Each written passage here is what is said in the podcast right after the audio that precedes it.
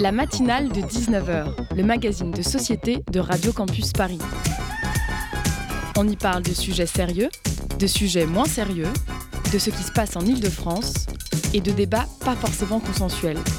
Tous les jours du lundi au jeudi sur le 93.9. J'étais au vert ces derniers jours, loin de Paris, loin des voitures, loin des trottinettes, loin des métros bondés de nuques penchées sur TikTok, loin de l'actualité, d'où le sujet de la présente chronique. J'étais au vert dans ce genre de maison où la Wi-Fi déconne et la 4G fait la morte. Bref, j'étais chez ma grand-mère. Et je lui montais un plateau repas quand soudain résonna une voix familière. J'approche, mais oui, mais oui, cette voix poussive, ce rire insistant, c'est bien Cyril Hanouna. J'ouvre et devant moi la scène du crime. Ma grand-mère étendue sur le fauteuil Rover acheté pour ses 90 ans et face à elle, le poste de télévision dardant sans pitié les lumières criardes du plateau de Touche pas à mon poste. Soudain, ma grand-mère rendit l'âme, elle rit. Je n'y croyais pas. Là, sous mes yeux, elle s'amusait avec Cyril et toute sa bande. Je croyais être perdu au milieu de la campagne, j'étais sur W9. J'avais pourtant bien vu comment France 5 et son très sérieux C'est dans l'air avaient été délaissés dans cette maison au profit de BFM 15 et de son flux continu de stimuli. J'avais fini par concéder à la faiblesse de l'âge la passion naissante de ma grand-mère pour Crime et Faits divers, l'émission de Morandini qui prodigue aux téléspectateurs leur lot quotidien de meurtres et de viols et d'inceste. Mais Cyril Hanouna, je n'étais pas prêt. L'inanité sonore de Touche pas à mon poste ne me paraissait pas pouvoir atteindre les oreilles de ma grand-mère. Elle en avait trop vu, trop vécu pour se laisser prendre à ce simulacre. Et pourtant, elle était là. Elle regardait, elle riait, elle s'amusait. C'était un mystère, le mystère de la désincarnation. Comment une femme née en 1931, qui en l'occurrence avait grandi parmi les souvenirs familiaux d'un traumatisme et d'un exode, qui avait travaillé toute sa vie, traversé tant d'épreuves, surmonté tant d'obstacles, pouvait terminer sa course devant Touche pas à mon poste Ou, la dernière fois que j'y ai prêté attention, on se demandait très sérieusement si un adolescent avait bien fait pour éprouver la tolérance des religions d'aller twerker dans une église et une mosquée. Mais, mais je t'en prie, que fais-tu là? Que fais-tu en si mauvaise compagnie? Tu, ne sais même pas ce que twerker veut dire. Ça me détend, me répond-elle lorsque je tente une opération de sauvetage in extremis. Que répondre à une femme de plus de 90 ans qui demande un peu de détente? Rien. Tu descends d'un étage, tu redescends d'un étage, tu acceptes le vieillissement de tes proches, le relâchement des esprits, la vanité des choses de ce monde, et tu rends, s'il te plaît, la télécommande.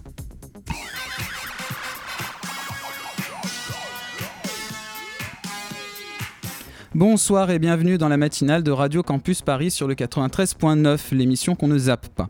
Ce soir, pour notre grand entretien, nous recevons trois représentants de l'Association nationale des étudiants en médecine de France qui alertent le gouvernement sur les conditions de formation et de vie des aspirants Hippocrates. Puis ce sera le flash avec Solène Cazenave et Taralus nous dira un mot ensuite du Festival de Cannes.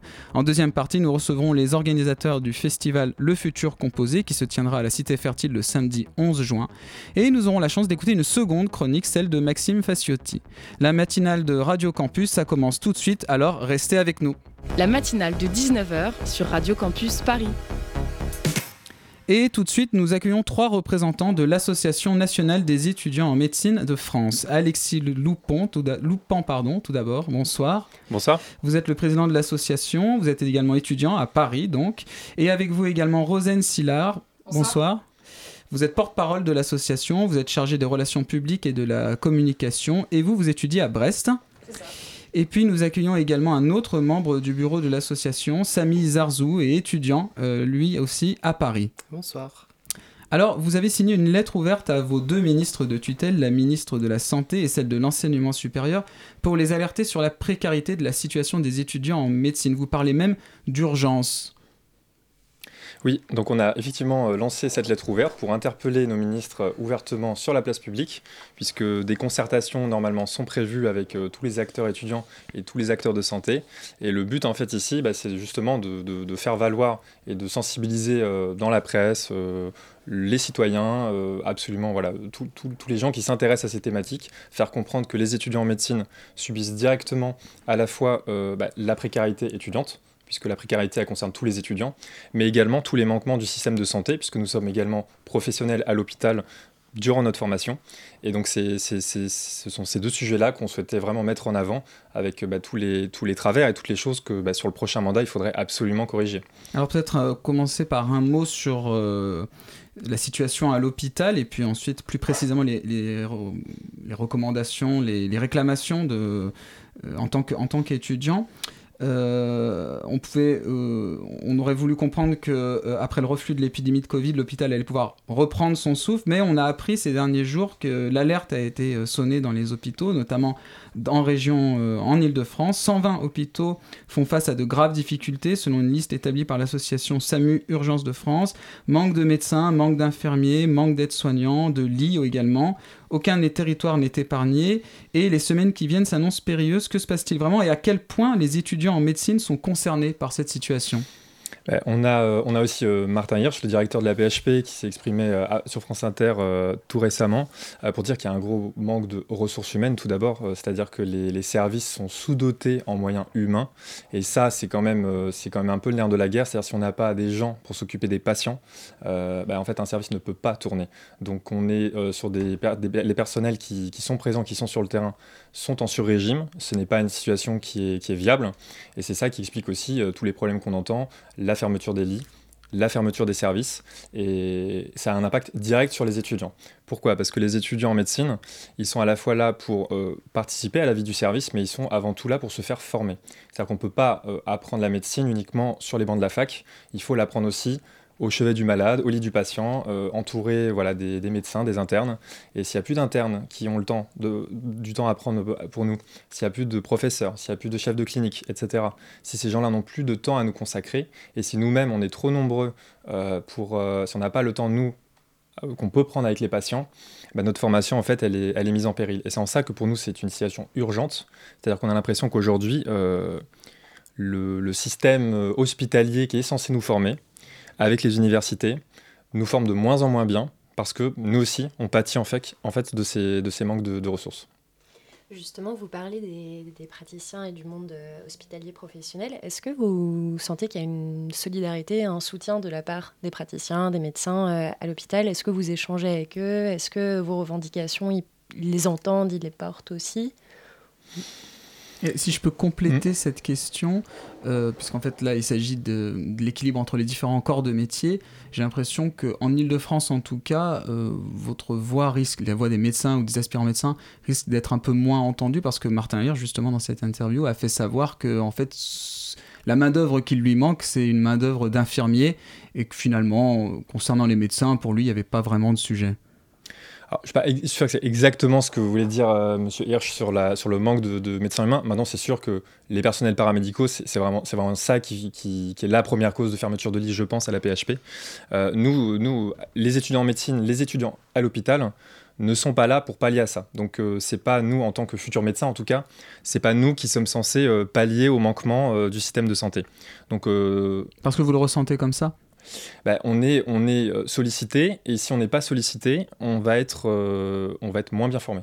Donc euh, c'est ça nous, enfin c'est ça nous l'alerte qu'on souhaite lancer, c'est-à-dire que si voilà les personnels sont euh, sursollicités, ils n'ont pas de temps à nous consacrer pour qu'on apprenne notre métier. Or c'est hyper important. Et donc si ça c'est pas fait, bah, c'est demain, ça veut dire que les futurs médecins de demain seront moins bien formés, on aura des moins bons médecins. Donc c'est ça nous en tant qu'étudiants en tout cas, en tant qu'étudiants en médecine, qu'on souhaite absolument euh, faire porter comme message auprès de auprès de tous. Également il y a une difficulté, c'est que quand, quand, finalement tout le monde est, est débordé, que ce soit soit les paramédicaux ou, euh, ou, les, médecins qui sont censés nous former, et bah, euh, parfois ce qui se passe dans certains terrains de stage, c'est que les étudiants euh, se retrouvent à faire un peu les tâches ingrates, celles, que, qui prennent un peu de temps, qui n'ont pas forcément une très grande valeur ajoutée en termes de formation et de, finalement de, oui, bah, d'apprentissage du métier. Et, voilà, on, se retrouve finalement à faire un peu les, tâches que, que voilà, personne ne veut faire. Et c'est vrai que ça, pour notre formation, bah, on trouve ça vraiment dommage alors qu'on pourrait apprendre euh, tant de, tant de choses euh, au niveau euh, médical et, sémiologique bah, du patient. Qu'est-ce que, qu'est-ce que, quels sont les signes cliniques qui vont orienter vers telle pathologie, etc. Et voilà. Actuellement, le manque de professionnels, c'est un petit peu euh, le nerf de la guerre aussi d'une manière générale, parce que euh, ne serait-ce que dans la campagne présidentielle, on a eu tendance à parfois considérer les étudiants en médecine, les futurs médecins, comme étant un moyen justement de pallier à ce manque euh, de professionnels, de pallier au manque de médecins dont on souffre actuellement en France, puisqu'il y a beaucoup d'hommes politiques justement qui pointent du doigt le fait que les, médecins soient inégalement répartis sur le territoire. En fait, la principale problématique actuellement qu'on a en France, c'est le fait qu'il n'y ait pas assez euh, de médecins formés. Sauf que bah il y a plusieurs euh, causes à, tout cela. Évidemment, la mise en place du numerus clausus au cours des années 70. On a également un frein au niveau des facultés actuellement, qui est le fait que bah certes on peut augmenter euh, le nombre d'admis en deuxième année, mais d'un autre côté on n'a pas forcément le nombre, on n'a pas forcément les moyens humains et financiers suffisants pour accueillir plus d'étudiants en médecine. Et à côté de ça, on se retrouve à se prendre en tant qu'étudiant en médecine de plein fouet des propositions de type il faut aller forcer les jeunes médecins à s'installer dans des déserts médicaux ou récemment quelque chose qui est euh, un petit peu euh, à la mode, on va dire, euh, qui est la proposition de quatrième année de médecine générale, puisque actuellement, pour recontextualiser, il y a trois ans d'internat, donc après les examens classants nationaux, trois ans d'internat donc dans la spécialité de médecine générale. Et donc il y a des propositions qui fusent actuellement qui sont de rajouter une année supplémentaire à cet internat, sauf que le problème c'est qu'on en a certains qui souhaiteraient que cette année-là soit mise en place dès la rentrée 2022, alors qu'il n'y a aucun texte qui est prêt. Il n'y a aucune consultation qui a été menée auprès euh, des étudiants en médecine, auprès des internes qui sont pourtant les premiers concernés. Donc ça, c'est vraiment une source d'inquiétude immense parce qu'actuellement, on a les internes qui vont, les internes, les sixième années de médecine, pardon, qui vont passer leurs ECN dans un peu moins d'une semaine et ils savent pas vraiment euh, ce qui va, ce qui va les attendre à, la rentrée. Donc on espère en tout cas à ce niveau-là qu'il y aura une consultation qui sera menée et que ce ne sera pas appliqué n'importe comment en tout cas. Mais concrètement, cette quatrième année de, de médecine générale, elle, elle, elle, est là pourquoi Et elle, c'est, qu'est-ce qui change par rapport à en avoir trois ou quatre? Alors euh, actuellement, donc, des propositions qui sont faites, c'est euh, le fait d'ajouter une année au cursus euh, de médecine générale, mais donc une année qui serait effectuée préférentiellement donc, dans, dans ce qu'on appelle les déserts médicaux, même si le terme est assez imprécis. Donc ça, c'est la proposition de certains. On a vu certains candidats pour devenir député euh, pour la prochaine législature, avancer, avancer cela. Donc l'idée, ce serait voilà, de les envoyer prioritairement dans des déserts médicaux, sauf que bah, nous, face à ça, on n'a que des interrogations. En fait, on, on se demande est-ce qu'il y aura un, un accompagnement correct? Est-ce que ce sera une année qui sera professionnalisante, qui aura un véritable intérêt formateur? Puisque si c'est prendre un étudiant de médecine juste, parce que faut pas oublier justement que les internes euh, sont encore des étudiants en médecine, si c'est juste prendre un interne pour l'envoyer dans des déserts médicaux pour euh, boucher les trous, entre guillemets, alors qu'il n'y a pas d'intérêt formateur derrière, euh, ça n'a aucune logique finalement euh, de le faire. On n'est pas des pions qui déplaçables sur un, sur un échiquier. Simplement, nous, on a des exigences voilà, par rapport à la qualité de notre formation et c'est ça véritablement qu'on veut voir. Juste une précision sur la qualité de formation. En fait, c'est une, ça, c'est dans, des textes sur les lois santé qui datent de 2017, euh, la réforme de, des DES, la réforme de, voilà, des, années d'internat. Et l'idée de la quatrième année, en théorie, c'était bah, voilà, de, compléter, si les internes en, médecine générale ne sont pas suffisamment bien formés, pourquoi pas, en théorie, discuter d'une année supplémentaire où ils apprennent sur le terrain euh, avec un encadrement, euh, l'encadrement qui va avec. Donc ça, sur le principe, ça ne nous gêne pas d'être dans les discussions, justement, de travailler là-dessus. Ce qui a pris tout le monde de court, c'est que là, on voit qu'il y a d'un seul coup une précipitation. Euh, c'est que du jour au lendemain, on apprend que ça va être pour la rentrée, que ça a été discuté nulle part, ça a été encadré nulle part. On, sait très bien qu'il n'y a pas du tout euh, les moyens humains, l'organisation derrière euh, qui a été pensée.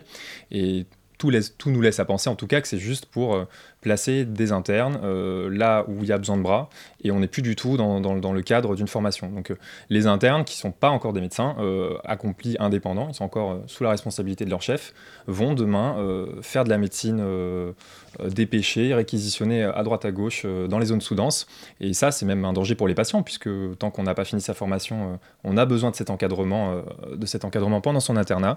Et, et on va pas dire, on va dire, c'est pas le fait de rajouter une année en soi qui forcément est bloquante pour nous, c'est le fait que ce soit dans la précipitation et que ce soit le bon prétexte en fait juste pour, pour utiliser les internes comme, comme des pions là où il y a besoin. Et une main-d'œuvre euh, moins chère également. Ah, moins chère, euh, captive, euh, qui ne compte pas ses heures. Il y a des internes qui sont à 70 heures par semaine. c'est, oui, oui c'est, extrêmement rentable. Là aussi, la question, c'est on dit qu'il faut. voilà, la, santé, ce que disait le président de la République au moment de sa réélection, la santé serait son grand chantier. On attend, encore, on attend encore les moyens. Si c'est juste les internes qui demain doivent repasser derrière les manquements de l'État, on en est très loin. Euh, qu'est-ce que vous pensez de. On, a parlé un peu de, Martin Hirsch, puisque c'est une radio euh, locale.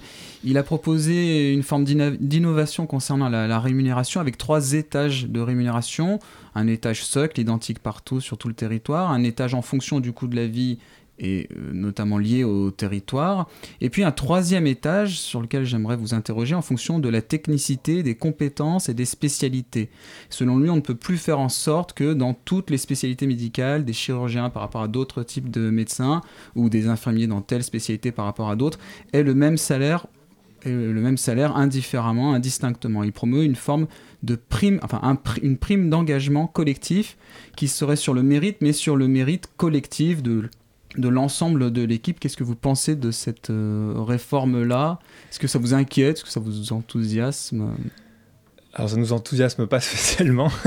euh, c'est comme, si, comme si on disait, pour prendre un exemple un peu trivial, c'est comme si on disait dans un lycée public demain, euh, les profs de maths seront payés différemment, des profs d'histoire, des profs euh, de, de, géo, etc. Il n'y a, pas de raison en principe qu'à échelon ou à carrière égale, les médecins de, telle spécialité soient mieux ou moins bien payés que tel autre tout problème d'attractivité, ça, peut se comprendre. Hein. On, promet de payer plus pour garder des bons profils, mais c'est une vision presque. Enfin, c'est déjà. On, sort complètement du dogme de la fonction publique euh, avec euh, voilà, les grilles de salaire établies.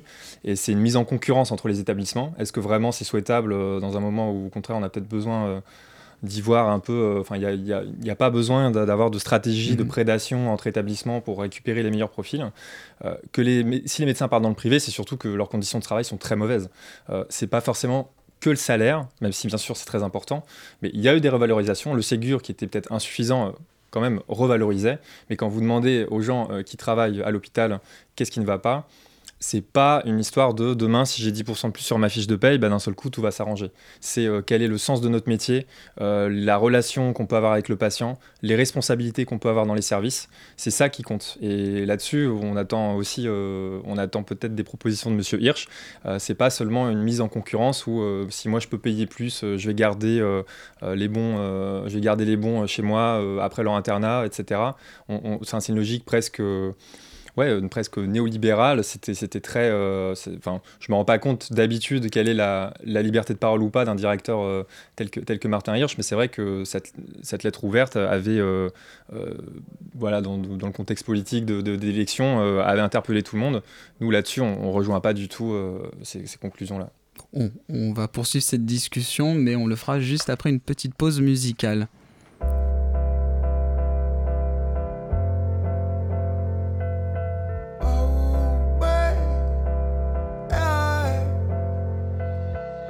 As soon as me I wake up in the morning, me I stretch this ya big pot glue.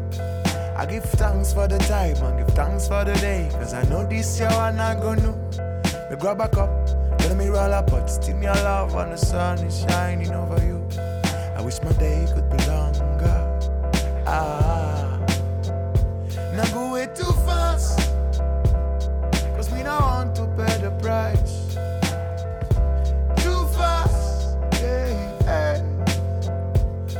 tell you down by the road where them are busy and broad. Man, I chill out and love what me I do.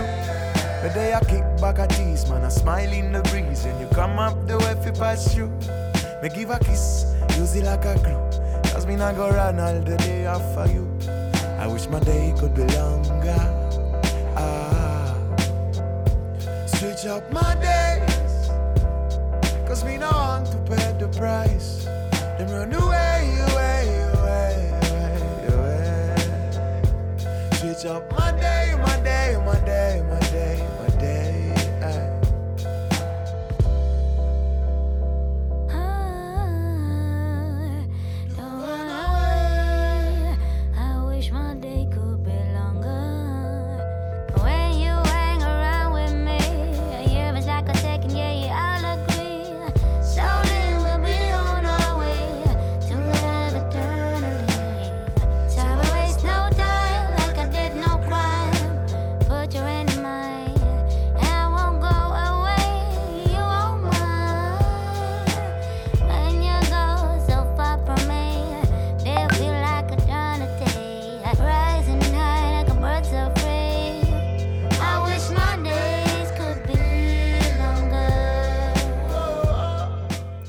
C'était My Days de Naman.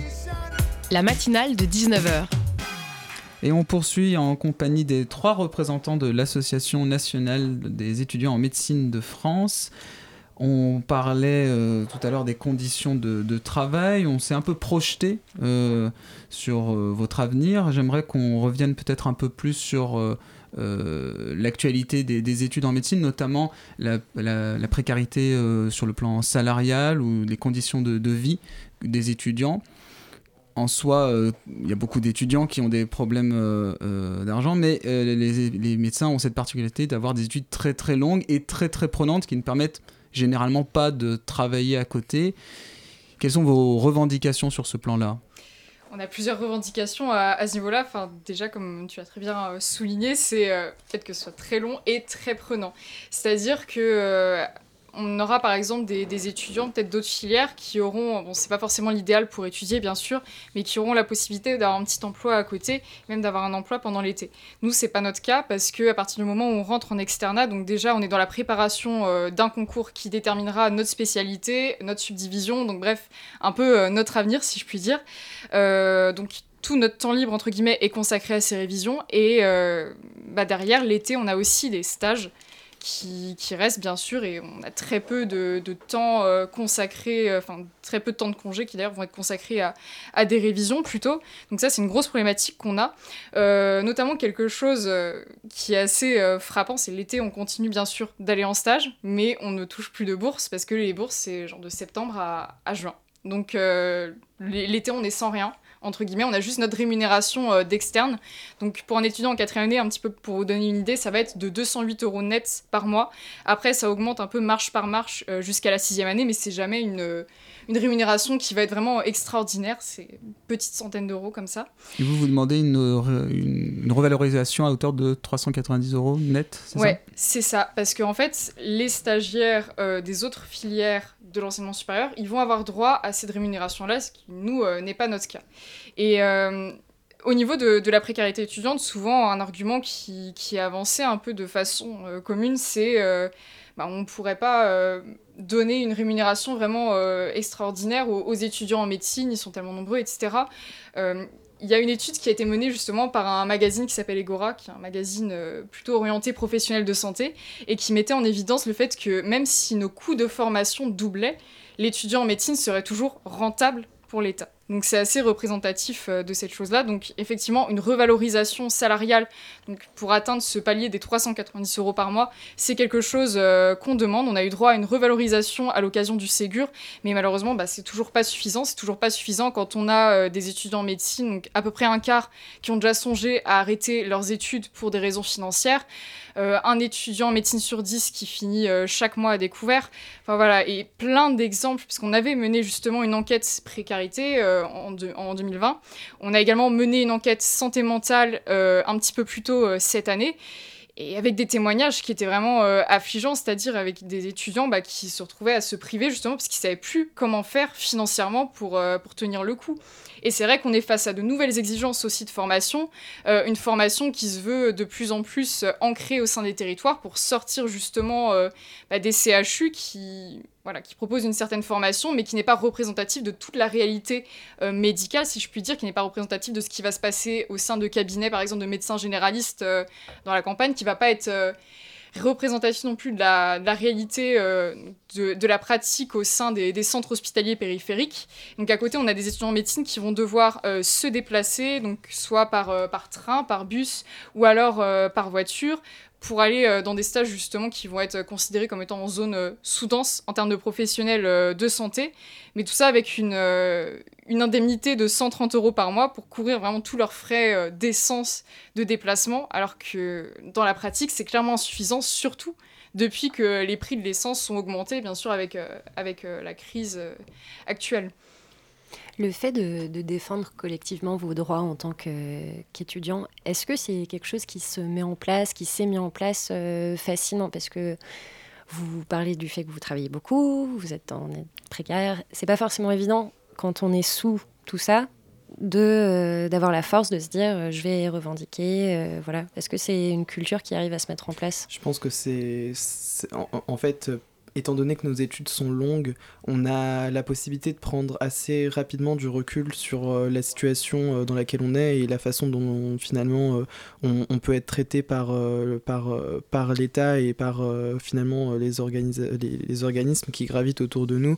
Et donc facilement, ça, ça, arrive à, voilà, à se poser des questions et, et, et à s'organiser justement. On, a, on, on est, enfin voilà, les, les, étudiants en médecine ont quand même une certaine, un certain intérêt justement pour la représentation étudiante, pour, enfin voilà, on a, on a un, des, élus, étudiants dans, dans, toutes les UFR.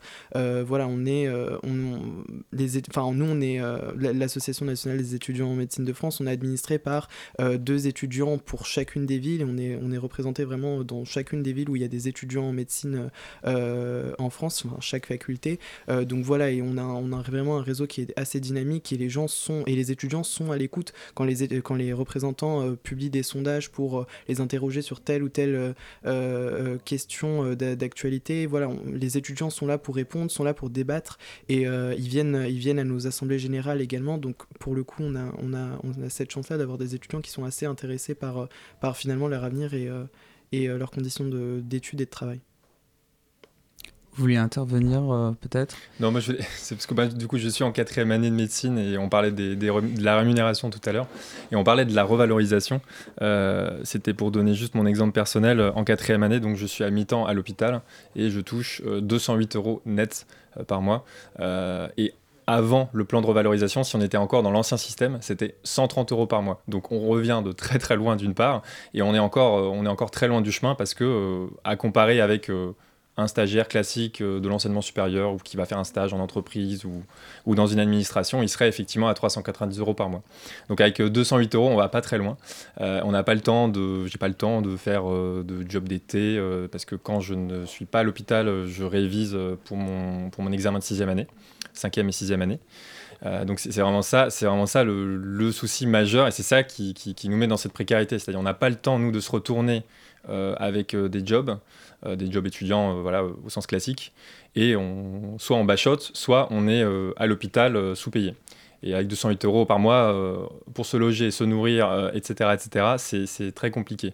Voilà, j'ai pas pris de café, mais j'aurais pris un café que ça m'aurait coûté presque une heure de travail pour, me payer mon café. Quoi. Et on n'en a pas parlé, mais des sujets d'actualité, il y a eu une réforme des APL qui a eu lieu à l'été dernier. Euh, il faut savoir que les étudiants en médecine euh, ont, euh, en, tout cas pour une bonne partie, perdu 100 euros d'APL on n'a pas le droit à beaucoup d'aides en, tant qu'étudiant en médecine. Et déjà, voilà, quand on a le droit des aides, on, nous en supprime. Euh, deuxième chose, euh, on a eu un très gros problème avec l'indemnité à inflation qui a été versée par l'État euh, à l'automne dernier. C'est-à-dire que ce qui s'est passé, c'est que dans certaines villes, les CRUS et les CHU se renvoyaient la balle sur qui devait payer l'indemnité à inflation. Et donc pendant des mois, il y a des étudiants qui étaient boursiers, donc ceux les plus, enfin, les plus nécessitants, qui se retrouvaient à ne pas avoir le droit à cette, en tout cas à ne pas l'apercevoir, euh, cette indemnité. Euh, donc vous voyez que finalement on est dans un contexte qui, euh, qui voilà, chaque, chose qu'on peut avoir, on, bah, soit on nous les supprime, soit on nous les donne pas, et c'est un petit peu, voilà, un petit peu inquiétant pour, pour les étudiants. Quoi. On a beaucoup parlé d'argent, de, de, conditions de vie. Euh, mais dans cette lettre ouverte, vous faites également, vous référez également aux violences, euh, notamment aux violences sexuelles. En et en 2000, vous rappelez qu'en 2021, vous aviez lancé euh, l'alerte sur les violences sexistes et sexuelles dont les étudiants en médecine sont victimes à l'hôpital comme à l'université. Est-ce que vous pouvez nous préciser un peu en quoi la fac de médecine ou l'hôpital pose des problèmes spécifiques sur ces enjeux-là, si c'est le cas? Comme dans tout milieu professionnel, il peut y avoir des situations de harcèlement, des situations d'épuisement de, au travail, etc. Mais des situations de harcèlement, d'agression. Et là, à l'hôpital, clairement, il y a un gros problème de remontée des situations. C'est-à-dire quand un étudiant ou une étudiante va être euh, victime, euh, ni plus ni moins, ou en tout cas va signaler, mais, quand on signale, on, ne sait pas vers qui se tourner, donc euh, parfois, parfois on va en parler à ses amis, parfois on va en parler aux internes, aux profs, aux doyens, etc. etc. Et jusqu'à aujourd'hui, malheureusement, et malgré l'enquête de la NEMF, et malgré même euh, les, engagements qui ont été pris par les doyens de médecine de toutes les facultés de médecine de France, euh, encore aujourd'hui, on a des cas, presque j'ai envie de dire des cas d'école, où des faits gravissimes sont rapportés aux établissements et où ce, signalement, ce signal-là derrière, n'est pas traité. Alors que ça fait maintenant des années euh, qu'on on sait ce qu'il faudrait faire, ce n'est pas fait. Et, ça, c'est quelque chose qui est vécu avec beaucoup de, de douleur, en fait, parce que euh, vous avez d'une part des victimes, ou des victimes présumées, mais des victimes et qui, voilà, qui, sont dans cette détresse, euh, qui, sont, euh, qui sont victimes d'agressions sexuelles, qui sont victimes parfois de, crimes, hein, qui sont euh, violées. Hein. Il, y a, des cas qui nous sont rapportés. Il y a des plaintes tous les ans pour viol et agression sexuelle. Et, et, et, derrière, c'est pas traité. Donc ça, évidemment, c'est totalement inacceptable, intolérable. Et le rôle des établissements, le rôle des doyens, le rôle des universités, c'est de protéger leurs étudiants, euh, de prendre les mesures qu'il faut, euh, dans le respect du droit évidemment, mais euh, de, faire en sorte que bah, tout se passe bien pour ces étudiants. Et ça, on en est très très loin. Une, réaction ou un complément à ce que vient de dire non, bah, on peut citer euh, l'histoire qui, a eu lieu à, Tours euh, il y a le, mois dernier. Euh, le, mois dernier Ou il y a deux mois à peu près. voilà, c'est ça qu'on nous a fait remonter. voilà, c'est il y a eu, on, a réussi en fait grâce à, justement à, la, la, comment dire, au, fait qu'on ait exposé c'est des, le fait qu'il y a eu des remontées de la, part, de la part des étudiants sur ces problématiques et éventuellement des, petits problèmes. Euh, on a obtenu une enquête de, des ministères qui justement ont, conclu à euh, d'éventuels manquements euh, dans, les facultés. Donc comme quoi on, va vers le mieux, mais c'est toujours trop lent malheureusement. Merci, merci à tous les trois d'avoir été avec nous. je rappelle le nom de votre association, l'Association nationale des étudiants en médecine de France. Merci à Alexis Loupan, donc qui en êtes le président. Merci également à Rosane Sillard, sa porte-parole, et merci enfin à Samy, excusez-moi, Samy Zarzou, qui est membre du bureau de direction. Vice-président chargé des études médicales. Très bien. Et n'hésitez pas à donc euh, l'ANEMF, la, la NEMF, n'hésitez pas à suivre aussi euh, l'ANEMF sur ses réseaux.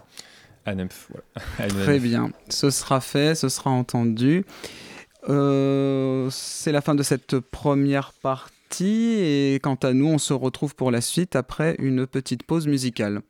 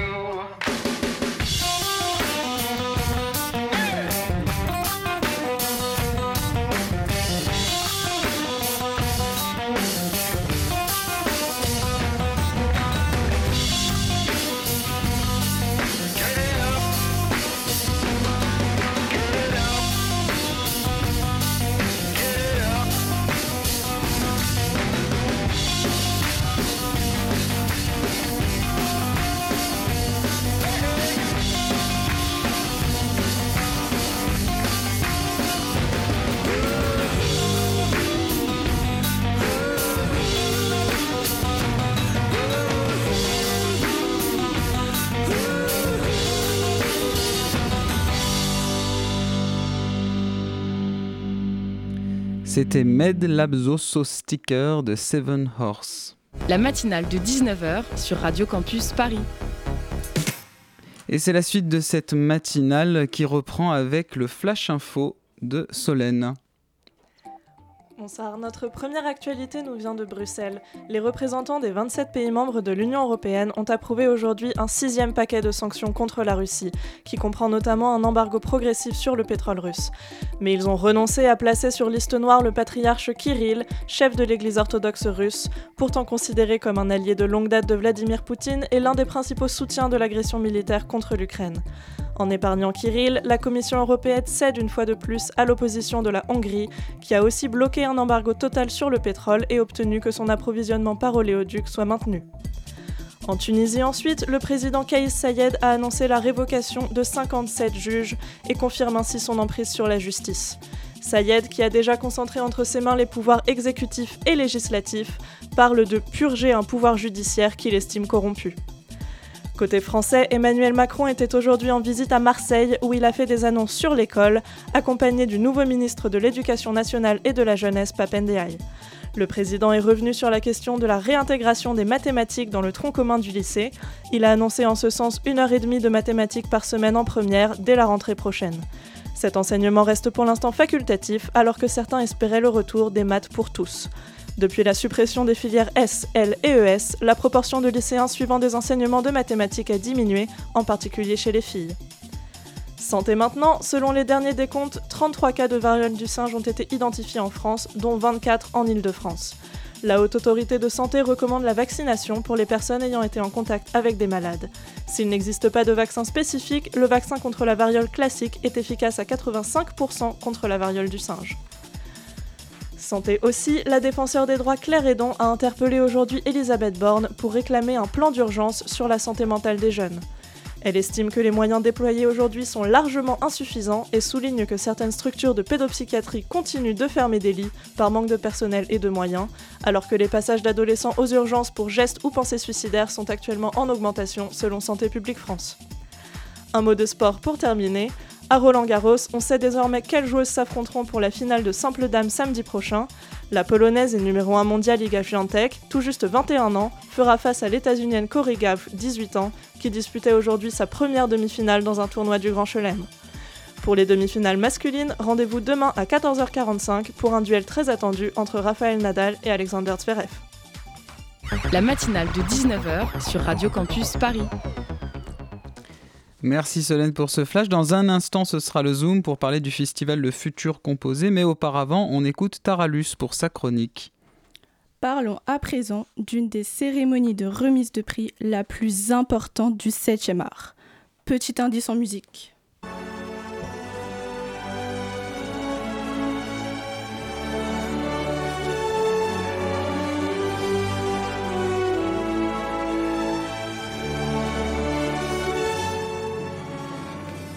Pour ceux qui l'auraient reconnu, il s'agit bien de la musique de la cérémonie de clôture de la 75e édition du Festival de Cannes. Ce fameux événement qui a lieu au Palais des Festivals. Et tout ça sur 12 jours consécutifs. Pourrais-tu nous rappeler en quoi consiste le festival pour les auditeurs, s'il te plaît? Pour ceux qui l'ignoreraient peut-être, il s'agit tout simplement en fait d'une cérémonie qui récompense plusieurs films. Et les acteurs sont bien sûr aussi mis à l'honneur. On pourrait penser d'ailleurs que cet événement est réservé qu'aux professionnels du monde du cinéma, mais non, car il réunit la majorité des personnes influentes du moment, aussi bien françaises qu'internationales. Je pense d'ailleurs qu'il s'agit maintenant du seul événement français qui fasse encore se déplacer les stars du monde entier. Je crois même que tu as une petite anecdote pour nous. Oui, pour être totalement honnête avec vous, j'ai moi-même eu la chance de monter les marches de ce tapis rouge. Oui, je vous assure, c'est vrai. Mais lors d'un autre événement, un peu moins coté malheureusement aujourd'hui, les Energy Music Awards. Mais bon, revenons au sujet principal. Comme chaque année, le festival a eu son lot de surprises. On a eu droit à un sein sorti de son contexte par une certaine Lady Victoria Hervey. Comme quoi, je crois qu'on devrait mieux sécuriser les robes qu'elle porte avant de les laisser aller monter les marches. On a aussi eu une robe éblouissante, littéralement. porté par Eva Longoria, avec un certain effet boule disco. On a aussi vu Sharon Stone nous enlever une partie de sa tenue en plein tapis rouge, ou Isabelle Hubert et son arrivée en total look CTLM. Mais aussi ce cher Tom Cruise qui n'est pas arrivé ni à pied, ni en voiture, ni en bateau, mais en hélicoptère. Comme quoi, l'écologie, ce sera pas pour tout de suite. On a aussi eu une Carla Bruni qui a osé enfreindre une règle importante du festival se prendre en selfie. Et oui, c'était juste ça. Autrement, la guerre en Ukraine a aussi fait partie des choses exceptionnelles concernant la cérémonie de cette année. Et oui, de nouveau, le président ukrainien est intervenu. Mais cette fois-ci, durant la cérémonie, en évoquant la représentation de la guerre au cinéma. Toujours en lien, une femme complètement dénudée a notamment perturbé la montée des marches.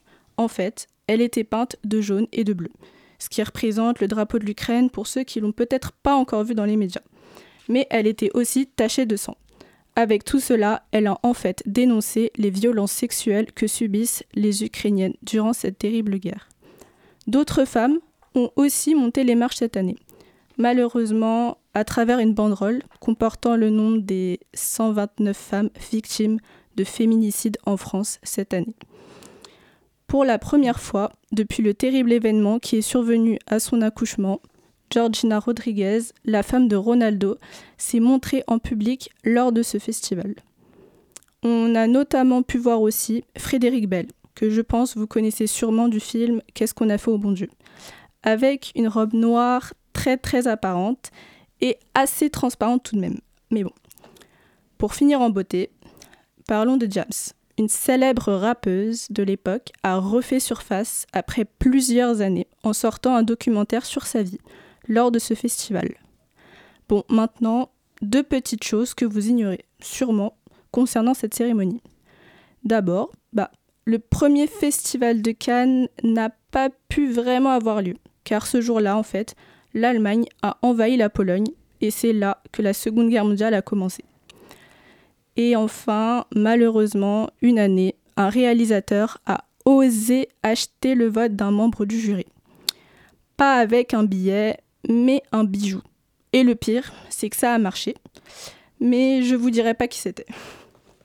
Merci Solène pour ce petit aperçu culturel, géographique, historique et politique. Et tout de suite, c'est le Zoom. Le Zoom, dans la matinale de 19h. Et pour le Zoom, nous recevons l'organisateur du festival Futur Composé qui se tiendra à la Cité Fertile le samedi 11 juin euh, prochain. Christophe Lullier, bonsoir. Bonsoir. Votre festival existe depuis plus de 20 ans et il est notamment centré sur le handicap et il s'appuie plus particulièrement sur des institutions spécialisées qui accueillent des personnes, des personnes atteintes d'autisme, aussi bien des enfants et des adolescents que des adultes. Vous mettez beaucoup aussi en avant la notion d'art brut, très liée à, l'histoire de la psychiatrie et de ces maladies, des maladies euh, qui sont liées. C'est une notion qui a maintenant plusieurs décennies, l'art brut. Est-ce que vous pouvez nous en dire un mot en guise d'introduction euh, à la thématique de votre festival alors oui, le festival Futur Composé est, centré autour de la question du handicap, de l'autisme, un peu plus précisément euh, sur le plan historique. Euh, l'art brut, c'est un terme qui a, été apporté, ou du moins euh, démocratisé par Jean Dubuffet, qui ensuite, bon, c'est probablement un peu sclérosé et a eu différentes... c'est vrai qu'il a différentes formes, il, se, il, a tendance un peu à rester dans l'imaginaire collectif autour de, de, la, de tout ce qui est le plastique, on va dire, ou plutôt le dessin ou la sculpture, mais euh, c'est vrai que euh, ça peut aussi euh, s'étendre à la musique, au journalisme. On peut, voilà, c'est tout. C'est quand on va dire la, production vient d'une personne à la marge. Une production artistique. Euh, non, je, m'étonnais que le journalisme fasse aussi partie des, domaines d'intervention de, l'art brut, mais... Eh bien oui, pourquoi pas, parce que cette année, c'est vrai qu'on on propose euh, dans le Festival du Futur composé un film qui s'appelle Sipango, sur les traces du premier américain, qui est euh, un film qui a été fait en collaboration avec le journal Papotin, qui est un journal qui existe depuis 30 ans, où ce sont c'est un comité de rédaction composé de personnes autistes qui interviewent des gens... de soit des célébrités ou au contraire ça peut être des, des pas des, ça peut être des, actions plus ciblées avec des partenariats culturels un peu plus de niche ou un peu plus pointus quoi, comme le théâtre du Rond-Point ou, ou la Maison des Métallos par exemple. Vous parlez du film. Euh, est-ce que vous pouvez nous dire euh, ce qu'on aura l'occasion de voir, euh, d'entendre pendant ce festival? Alors, le festival Futur Composé, donc, comme vous l'avez bien dit, ça fait 20 ans qu'il travaille avec une trentaine, voire une quarantaine d'institutions en Ile-de-France. Donc, il y a des actions culturelles qui sont menées en partenariat. Donc, il y a, toute l'idée il y a toujours l'idée, par exemple, d'aller solliciter ces, ces, institutions pour faire des, spectacles de manière collective, comme il y a cette année avec un spectacle qui s'appelle La promesse du voyage, qui, qui comporte une vingtaine d'institutions, dans une quinzaine d'institutions. Il y a ensuite euh, une exposition euh, Mêlée Voile qui est, qui est faite en collaboration avec notre partenaire euh, Zigzag Color, qui, euh, qui, est une exposition de grandes voiles. Il y aura, je crois, une, quarantaine ou une cinquantaine de voiles qui vont être partout dans la, dans la, dans la cité fertile. Euh, et puis après, on a aussi voulu mettre euh, à, l'honneur cette année les initiatives voilà, qui partent de, la, de, de certaines personnes, disons, différentes, personnes autistes ou de personnes handicapées, et qui vont être mis en collaboration avec des personnes, des artistes lambda, pour d'égal à égal créer des choses. C'est pour ça que le, que le festival s'appelle, enfin, cette édition s'appelle les heureux hasards, c'est le nom de la, de la journée. Les heureux hasards à la, Cité Fertile, parce que c'est un peu par hasard qu'ils se rencontrent et qu'il va y avoir quelque chose de, de, positif qui en sort et quelque chose de, pertinent sur le plan artistique. Donc il y a ce film Sipango qui est fait en partenariat avec le journal du Papotin. Donc cette enquête sur Christophe Colomb euh, qui a été faite jusqu'en République dominicaine où ils partent sur les, sur les traces de, Christophe Colomb. Donc c'est assez loufoque et, euh, c'est, euh, et on apprend plein de choses en même temps. Il y a les films L'énergie positive des dieux qui parle du collectif Astéréotypie. C'est un groupe de post-punk où ce sont les, les chanteurs qui, qui, sont, qui déclament leur poésie. Enfin c'est des chanteurs poètes qui sont autistes et c'est un, film qui, a été, qui sort en septembre et qui a déjà eu pas mal de prix, notamment au Festival Fame, au Festival de, des Champs-Élysées. Euh, ensuite, on a des concerts, on a les Schuller Division. Schuller Division, qui est un groupe de rap avec euh, deux personnes euh, qui sont trisomiques et, et puis des musiciens qui, eux, évidemment, ne le sont pas, mais c'est un, groupe qui est, qui est signé sur un label, qui est un tourneur, donc on est un peu comme un stéréotypie, mais, mais en version rap. Et enfin, on a l'honneur d'avoir Rodolphe Burger qui, qui va travailler, qui est en train de travailler en ce moment même avec deux résidents d'une structure en Alsace et qui va, et qui va participer avec eux à une sorte de dans des ateliers d'écriture et d'improvisation musicale. Et il va interpréter des morceaux avec eux, mais aussi des morceaux de lui, euh, donc euh, à cette même soirée euh, à la Cité Fertile. Vous avez parlé euh, à l'instant de pertinence artistique, vous avez mis l'accent sur, sur euh, cet aspect-là des choses. Est-ce que ça participe aussi des réflexions dans l'organisation du festival euh, L'autre pendant peut-être de l'art brut, la pertinence thérapeutique, je pense à, l'art-thérapie, est-ce que ça, ça contribue à la réflexion Est-ce que ça participe de, du programme du, festival ou vous êtes vraiment plutôt axé sur voilà, ce dont vous nous parliez, une démarche artistique et euh, non, c'est plutôt sur une démarche artistique et, euh, évidemment, il y, a toujours l'idée que ça, fait du bien à ces jeunes dans les institutions, euh, d'être, même sur le plan de la société, d'être cette fois de l'autre côté de la scène, d'être mis en valeur, mais il n'y a pas forcément une notion de, thérapie. maintenant, il peut y avoir des art thérapeutes qui vont effectivement participer aux, aux différents ateliers de création, mais, mais c'est pas, non, c'est pas, c'est pas l'axe en tout cas. Et. Euh, euh, attendez, pardon, je me retrouve dans mes fiches. Euh, donc là, le festival, c'est sur quelques jours. Et est-ce qu'à l'année, vous avez une activité un peu constante, déjà, j'imagine, dans la préparation du festival, mais juste une activité plus continue? Oui, on a des activités un peu plus en continu, mais qu'on lance avant. C'est un festival, c'est un, festival qui change un peu de, mouture, qui a, qui a un peu, un peu souffert avec le Covid parce qu'on était en, c'est un fonctionnement, pardon, excusez-moi, un fonctionnement biennal qui a été, euh, qui a été rendu euh, compliqué euh, enfin, à la reprise à cause de. il y a eu énormément de conséquences, des, annulations, des, des, dates qui étaient faites, et voilà, des répétitions mhm. qui ont été rendues très très compliquées parce qu'il y avait les masques, parce que certaines structures, voilà, c'était compliqué pour elles de, de, de, de faire participer des, jeunes autistes dans des salles où on était nombreux, et vous vous rappelez comment c'était il y a encore quelques mois. Donc on a décidé de faire ce, festival plutôt en une journée et, et de changer un peu cette forme. Mais oui, on a, on a d'autres projets, dont un qui s'appelle le colis suspect, qui une sorte de colis qu'on envoie et qu'on va continuer à faire. C'est quelque chose qu'on a fait pendant le confinement et qu'on va envoyer dans différentes structures avec une sorte de, de, défi à relever, mais un, peu très ouvert, et avec l'idée après de faire des, expositions numériques, ce qui a déjà été fait pendant le, pendant le confinement. Et sinon, il y a eu pendant très longtemps, au futur, au futur composé, c'est quelque chose qui va encore être repris. C'est une création théâtrale qui, avec un, casting qui est mis en, scène avec des, des, comédiens lambda, des, des, metteurs en scène lambda, des musiciens, et qui incorporent à différents niveaux des, personnes, bah, souvent autistes dans, dans, le réseau, en tout cas, c'est beaucoup autistes. Et euh, donc, parmi ceux qui, dont on va voir les réalisations artistiques, etc., il y a donc des personnes atteintes d'autisme. Est-ce que parmi les organisateurs, parmi ceux qui, dirigent un certain nombre de projets, il y a aussi euh, des personnes atteintes d'autisme ou euh, est-ce que c'est possible pour elles aussi d'être proactives dans, ce genre de projet ou a vraiment une distribution assez nette? Ah oui, est-ce que par exemple, est-ce que c'est chapeauté toujours par... Oui, voilà, est-ce que c'est toujours chapeauté par euh, bah, des gens qui ne sont pas atteints d'autisme ou et, et, voilà, et qui, qui cadrent, qui dessinent une forme d'une cadvane dans lequel ensuite eux s'inscrivent ou est-ce que eux-mêmes peuvent être en gros force de proposition ou venir avec leur propre projet?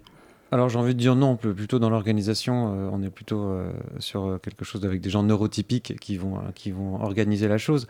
Par contre, dans des projets comme les Schulers Division, ils ont une prestance scénique qui font que je pense qu'ils ils sont dans un rapport un peu d'égal à égal sur le plan artistique, de même que, que, les différents projets cités, le Papotin, où c'est vraiment les questions que, ça part vraiment de la singularité de ces personnes-là. Le, le, journal entièrement dépend de la singularité de ces personnes-là, de même que le, collectif Astéréotypie, où c'est vraiment, ce sont vraiment des textes produits par des, euh, par des, par des personnes autistes. Donc euh, je pense que dans le cas de la création, pour le coup, euh, on, on, cherchait justement cette année de mettre en valeur certaines initiatives où effectivement il y a un rapport d'égal à égal. Merci Christophe Lullier. On, rappelle la date et le lieu de votre festival, c'est le 11 juin à la Cité Fertile. Où c'est exactement la Cité Fertile C'est euh, tout près de Paris, c'est collé à Paris, mais c'est à Pantin. Très bien. Eh bien, euh, c'est noté, le rendez-vous est pris. Et dans un instant, on va écouter euh, la chronique. La matinale de 19h.